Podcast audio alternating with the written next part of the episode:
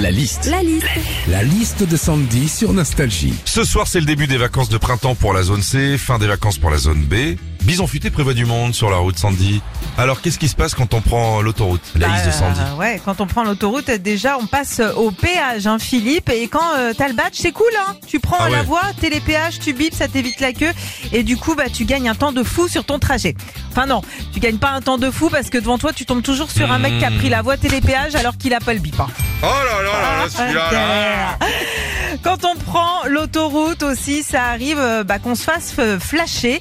Et quand on se fait flasher, on a une manie, hein, c'est que pendant quelques kilomètres, on roule beaucoup plus lentement. On se met euh, direct sur la file de droite. On a même, on est même en dessous de la limitation, hein, ce qui est quand même hyper dangereux. En fait, dans l'idéal, ce qu'il faudrait, c'est un flash pour dire qu'on va être flashé. hein. Ouais, putain. Enfin, quand on prend l'autoroute, on s'arrête aussi sur des aires d'autoroute. Alors, soit pour faire un petit pipi, soit pour faire un petit popo. Caca. Voilà. Et euh, bah, on pas compte, hein, mais c'est un endroit magique, unique, les aires d'autoroute. Ouais, c'est le seul endroit au monde où tu peux à la fois et t'acheter des mini saucissons Justin Bridou et des essuie-glaces. Retrouvez Philippe et Sandy, 6h-9h sur Nostalgie.